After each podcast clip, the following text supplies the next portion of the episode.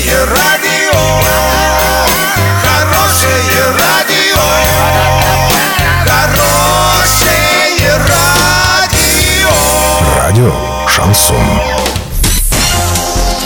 С новостями к этому часу Александра Белова. Здравствуйте. Спонсор выпуска магазин «Строительный бум». Низкие цены всегда. Картина дня за 30 секунд. Хоккейный клуб «Южный Урал» вошел в топ-100 клубов Европы по посещаемости. Россияне назвали требования к работе мечты.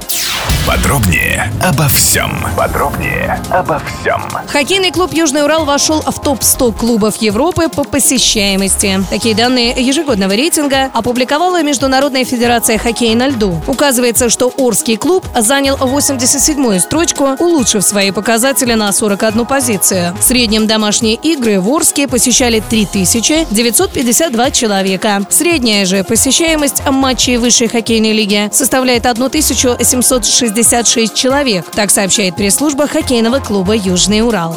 Ну а россияне назвали требования к работе мечты. Три главных фактора – это стабильность, высокая зарплата и хороший коллектив. Наряду с ними наличие опытного руководителя и удобное расположение офиса. Меньше всего россиян интересуют нематериальные бонусы и соцпакеты, ну а также удобный рабочий график, быстрый карьерный рост и интересные проекты. Наиболее престижной отраслью для трудоустройства россияне называют добычу нефти, газа и других ископаемых природных ресурсов.